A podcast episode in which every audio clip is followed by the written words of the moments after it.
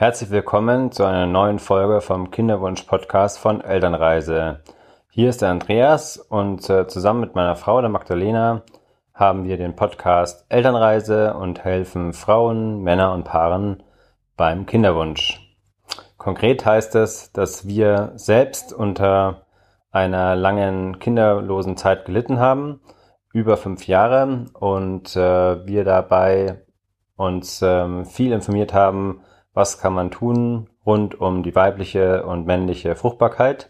Und nun geben wir euch das Wissen weiter und unterstützen euch und ähm, freuen uns auf die Zusammenarbeit mit euch. In der speziellen heutigen Folge, in der 17. Folge, ist es für mich ein bisschen ungewohnt, da ich die Folge alleine aufnehme. Es ist die 17. Folge. Die ersten 15 Folgen haben meine Frau Magdalena und ich zusammen aufgenommen. Dann haben wir uns in der 16. Folge gedacht, die Magdalena nimmt mal eine Folge alleine auf. Und heute ist es soweit. Heute muss, darf ich die Folge alleine aufsprechen. Andreas, nämlich, ähm, also ich der Andreas, nämlich heute spreche ich explizit über das Thema männliche Fruchtbarkeit beziehungsweise Unfruchtbarkeit. Oder man könnte es natürlich auch so ausdrucken, es geht um den Kinderwunsch vom Mann, also der Rolle des Mannes im Kinderwunsch. Und das geht natürlich einher mit der Fruchtbarkeit. Es gibt ähm, ja oftmals der Fall, dass ähm, Paare, die ähm, unter unerfüllten Kinderwunsch leiden, die Situation haben, dass entweder die Frau oder der Mann oder eben beide ähm, daran, ähm, ja, Schuld ist immer schwierig zu sagen, also daran äh, beteiligt sind oder dass sie entsprechend ähm, unfruchtbar sind. Und äh, die heutige Folge, wollte ich noch dazu sagen, äh, nehme ich hier auf in äh, Schöngeising, in der Nähe von Fürstenfeldbruck bei München. Und äh, wir sind hier ein paar Tage in der Ferienwohnung von deinem lieben Freund, dem ähm, ehemaligen ähm, Partner von meiner Schwester. Und ähm, ja, ganz herzlichen Dank an dieser Stelle, dass wir hier sein dürfen und äh, genießen die Zeit hier sehr an der Amper. Und ähm, heute geht es, wie gesagt, um das Thema männliche Fruchtbarkeit. Denn ähm, ja, die Fruchtbarkeit der Männer nimmt ab und auch ich war davon betroffen. Ich ähm, habe in der Zeit, äh, in der Kinderwunschzeit von mir und meiner Frau insgesamt sieben Spermiogramme gemacht. Doch ähm, dazu auch vielleicht später noch mehr. Ich hoffe, ich vergesse es nicht. Ansonsten sprecht mich gerne drauf an. Auch an dieser Stelle mal wieder Hinweis. Äh, wir freuen uns sehr über eure Zuschriften, am besten per E-Mail info at elternreise.com. Dort könnt ihr euch auch gerne für ein kostenfreies Coaching bewerben. Und ähm, ja, ich hatte angefangen, ein, ähm, die, die Unfruchtbarkeit der Männer nimmt ähm, zu und manche sprechen von neun oder zehn Prozent der äh, Männer in Deutschland, in Europa wären mittlerweile unfruchtbar. Und ähm, manche sagen sogar, es sind 20 Prozent. Woran liegt es? Das äh, möchte ich eben heute auch ein Stück weit ähm, drauf eingehen, dass immer mehr ähm, Männer unfruchtbar sind. Und an dieser Stelle natürlich zu Beginn möchte ich ähm, mal ja, definieren, was sagt denn soweit äh, die Wissenschaft oder allgemein, was wird denn gesagt, was ist, heißt denn unfruchtbar?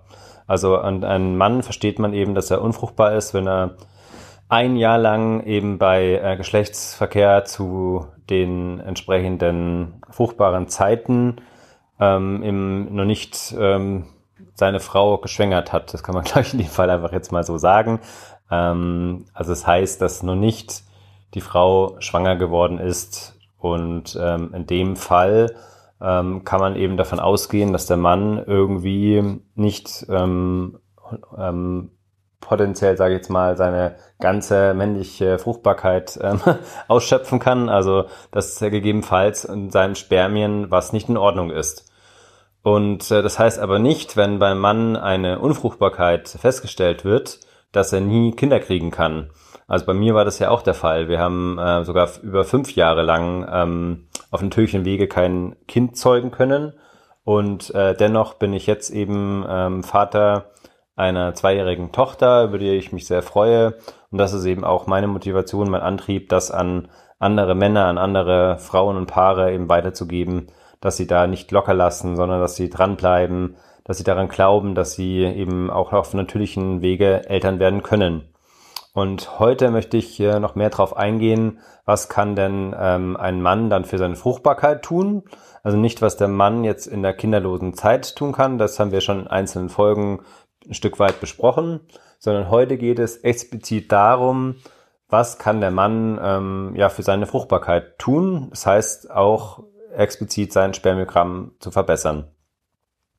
Ich werde dafür in der heutigen Folge natürlich immer mal wieder darauf eingehen, was bei mir der Fall war, also was ich gemacht habe, was mir auch ja nachweislich ähm, geholfen hat. Und ähm, das bedeutet natürlich nicht, dass das eins zu eins auf ähm, jeden Mann übertragen werden kann.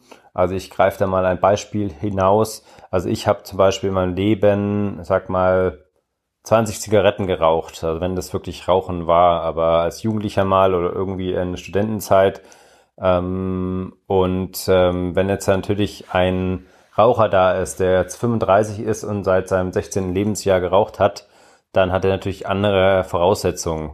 Und von daher kann man ähm, die Tipps und die Möglichkeiten, die man hat, um die Fruchtbarkeit zu verbessern, immer weitergeben. Und ähm, tendenziell helfen sie auch jedem Mann bei der Fruchtbarkeit. Allerdings kann es eben sein, dass man diese Tipps oder das äh, Vorgehen, um die Fruchtbarkeit zu verbessern, noch auch mal individuell ähm, anpassen sollte. Ja, wie war es bei mir? Also wir, ähm, wie wir schon auch in der ersten Folge erzählt haben, zu unserer Kinderwunschzeit, wir, äh, Maclea und ich haben uns schon immer zusammen Kinder gewünscht und haben dann eben nach der ähm, Hochzeit losgelegt. Und ähm, als sich das Ganze dann ähm, ja nicht ähm, in eine Schwangerschaft eingestellt hat, dann ähm, ging bei uns natürlich auch die Untersuchungen los.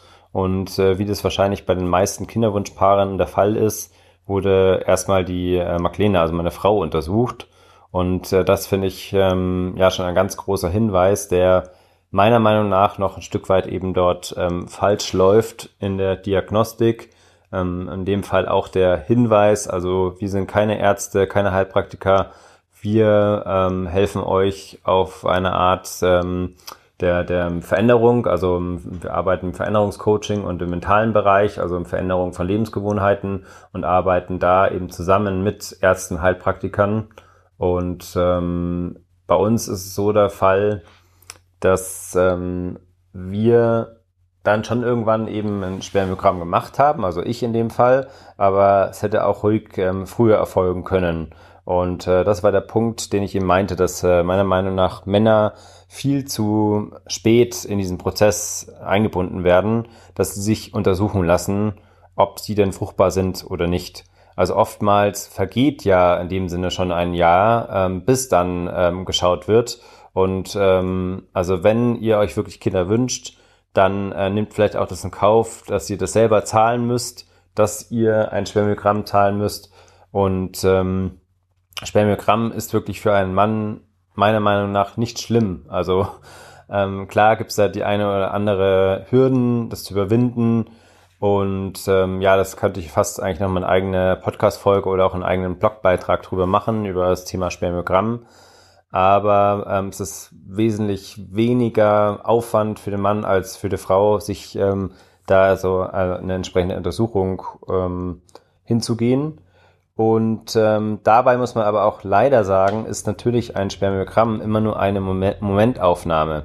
Also ich sage dazu immer ganz gerne, das ist so wie ein Foto. Also es wurde in dem Fall eben ein ähm, Zustand aufgenommen, der ähm, natürlich sehr viel Rückschlüsse ja, mit sich bringt. Aber äh, wenn jetzt zum Beispiel ein Mann ein gutes oder ein schlechtes Spermiogramm hat, kann man nicht 100% sagen, ja, dieser Mann ist fruchtbar oder dieser Mann ist unfruchtbar. Aber so wird das in der gängigen Praxis getan. Und das ist nämlich ein weiterer Fehler, finde ich. Denn ähm, man sollte mindestens nochmal eine zweite, wenn eine dritte Meinung einholen.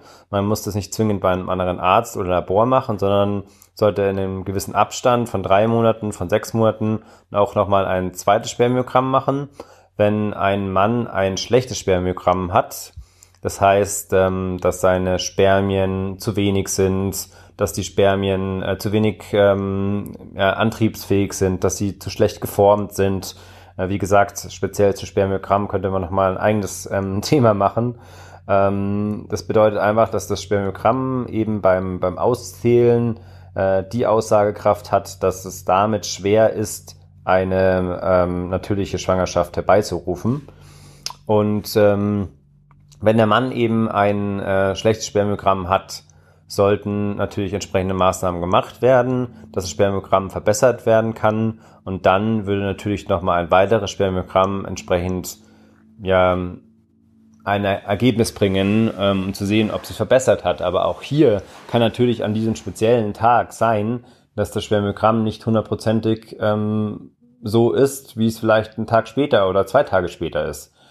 Denn ähm, da können irgendwelche Entzündungen im Körper sein oder der Mann wirklich viel Stress gehabt haben in dem Tag. Und ähm, das spielt ähm, meines Kenntnisstand ähm, alles eine Rolle.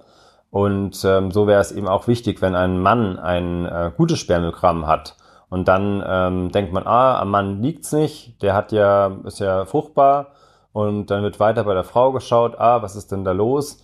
Und nee, dann äh, ja, gegebenenfalls muss ähm, weitere Maßnahmen eingeleitet werden. Und vielleicht hatte der Mann ja an dem Tag ein Spitzenschwermiogramm, weil er sich davor, eben das sind schon die Punkte, die man machen sollte, ähm, wenig ähm, Alkohol getrunken hat, nicht geraucht hat, sich gut ernährt hat, ähm, Sport getrieben hat im nicht übermäßigen Maße, aber auch nicht zu wenig eben, indem er ähm, ja vom Körper generell eine gute Gesundheit hatte, indem er viel getrunken hat, indem er ähm, einfach sich entspannt hat, nicht zu viel Stress hatte. Ähm, also alles Faktoren, die da einen Einfluss haben, also die Lebensumstände. Und ähm, dann hat er halt ein Top-Schwermiogramm. Aber ähm, davor, wo das Paar miteinander probiert hat, also miteinander Sex hatte, da hatte er vielleicht noch nicht so ein gutes Spermiogramm. Weil er in Arbeit vielleicht andere Projekte hatte und da viel Stress hatte und so weiter. Also das kann man nie genau wissen. Wenn ein Mann jetzt ein gutes Spermiogramm hat, heißt es auch meiner Meinung nach längst nicht, dass er jetzt super fruchtbar ist die ganze Zeit. Und ähm, ja, das sind eigentlich so die wichtigsten Faktoren, die ihr berücksichtigen solltet. Ähm, ich gehe von aus, oder das sagen auch unsere Zahlen soweit, dass ja größtenteils Frauen den Podcast hören. Aber ich denke mal, ähm, gerade diese Folge ist natürlich auch für Männer interessant, dass ihr unbedingt ähm, im Kinderwunsch Zeit, also meiner Meinung nach schon, auch wenn es vielleicht ein halbes Jahr nicht geklappt hat, aber nach einem Jahr auf alle Fälle, dass der Mann dann eben entsprechend ein Spermiogramm machen sollte. Das könnt ihr beim Urologen. Jetzt ist meistens ähm, das der Fall, dass die Männer gar nicht irgendwie einen Hausarzt oder eben schon ähm, einen ihnen bekannten Urologen haben. Das ist dann der richtige Zeitpunkt, sich einen zu suchen, also einen Urologen oder einen Andrologen. Und dort könnt ihr dann ein Spermiogramm äh, machen lassen, beziehungsweise eben einen Termin vereinbaren und dann ähm, das vor Ort machen gibt auch oftmals die Möglichkeit, auch dann so einen Becher mit nach Hause zu nehmen und dann, wenn ihr nicht weit weg von der weniger Praxis Stunden arbeite, dass ich mir Arbeit gesucht habe, ähm, die ich ähm, als Selbstständiger gemacht habe, nebenberuflich erledigen konnte, die mir aber mehr Spaß gemacht hat, wo ich mehr Sinn dahinter gesehen habe. Ich habe versucht, ähm, oder ganz sicher meine, also versuchen hilft nicht viel, man muss es auch wirklich tun. Ich habe meine Ernährung weiter umgestellt. Ich habe dann eben, äh, nachdem ich dann auch für die Firma nicht mehr gearbeitet habe, zuletzt dann zum Beispiel auch das äh, Kantinenessen nicht mehr gegessen, sondern immer eher frisch gekocht. Das soll keine Pauschalverurteilung für jede Kantine sein, aber das ist nun mal der Fall, dass in deutschen Kantinen meistens noch ähm, aller Schnitzel und Pommes gekocht wird und ähm, das natürlich nicht auf Dauer gesund ist, auch für die Fruchtbarkeit. Man darf sich natürlich dort auch Ausnahmen gönnen, aber in der Regel sollte man eben auf viel ähm, Gemüse und Obst und ähm, eher auf weniger ähm, Junkfood, Fastfood und so weiter eben zurückgreifen. Dann ein weiterer Punkt ist ähm, Sport zu machen. Beim äh, Sport ist vor allem wichtig, das äh, nicht zu viel zu machen, denn das kann auch wieder die ähm, Fruchtbarkeit reduzieren. Und äh, dann hatte ich schon gesagt, ja, Stressreduktion bin ich ja schon auf ähm, den Jobthema eingegangen, aber es kann natürlich auch sein, dass man außerhalb vom Job Stress hat. Also ähm, dass, dass äh, ein Kinderwunsch auch deiner Beziehung entsprechende ähm, Stress verursachen kann. Das ähm, denke ich mal, haben wir auch schon in den Folgen zum Thema Beziehung angesprochen. Und ähm, ja, was wurde bei mir noch alles gemacht? Also ich bin auch dann mal zur Allgemeinärztin gegangen und dort wurde bei mir zum Beispiel auch ein äh, Vitamin D-Mangel festgestellt. Und äh, den habe ich dann ähm, entsprechend mit, ja, ähm, nicht Medikamenten, aber mit ähm, Vitalstoffpräparaten entgegengewirkt. Ich habe auch ähm, selber viele Vitalstoffe dann genommen in der Zeit, um mich entsprechend meinen Körper ähm, aufzupäppeln hier ist äh, zu sagen, dass man auf alle Fälle zum Beispiel auf Zink zurückgreifen sollte, aber eben auch die bekannten wie Vitamin C ähm, sind sehr wichtig. Aber dazu bin ich gerade am ähm, Aufbereiten, noch an einem ähm, kleinen Online-Kurs, wo explizit dann auch nochmal so weit aufgeführt wird, was denn ähm, beim Mann äh, wichtig ist an äh, Veränderungen der ähm, ja, Lebensumstände und eben auch explizit, ähm, dass der Körper mit den Vitalstoffen explizit gut aufgestellt ist. Und ähm, der neue Kurs, das kann ich ja soweit jetzt schon mal verraten, wird natürlich auch dann Bestandteile aus dem mentalen ähm, Training haben. Denn ähm, das sind auch Sachen, die ich ähm, erledigt habe, dass ich ähm, ja jeden Tag mentale Übungen durchgeführt habe, um ähm, den Wunsch, Vater zu werden, zu bestärken. Dazu gibt es natürlich jetzt keine wissenschaftliche, fundierte irgendwie Aussagen, aber ich bin der Meinung und auch meiner Erfahrung, dass es mir geholfen hat, dass ähm, ja einfach mein, mein das Ergebnis zeigt ja einfach, dass letztendlich es dann auf natürliche Art und Weise, also die Empfängnis ähm, geklappt hat. Und ähm, da freue ich mich schon, dann die ein oder anderen Tipps dann in dem ähm, erscheinenden Online-Kurs Ich bin Vater, wird er höchstwahrscheinlich heißen, dann, ähm, dass die Tipps dann da enthalten sein werden. Ähm, aber ähm, ich denke mal, wir haben jetzt schon mal in dieser Folge auch genügend Tipps geliefert, wie ihr als Mann eure Fruchtbarkeit steigern könnt. Und das war es auch schon wieder mit der Folge 17. Das war die erste Folge mit mir, mit dem Andreas alleine. Ich freue mich auf eure Rückmeldungen, wie euch die Folge gefallen hat, ob ihr mehr davon haben wollt und schreibt uns unbedingt an unter info at Elternreise, wenn ihr euch vormerken wollt für den neuen Online-Kurs. Ich bedanke mich ähm, fürs Zuhören und wünsche euch eine tolle Woche und bis bald. Euer Andreas, natürlich viele Grüße auch von der Magdalena.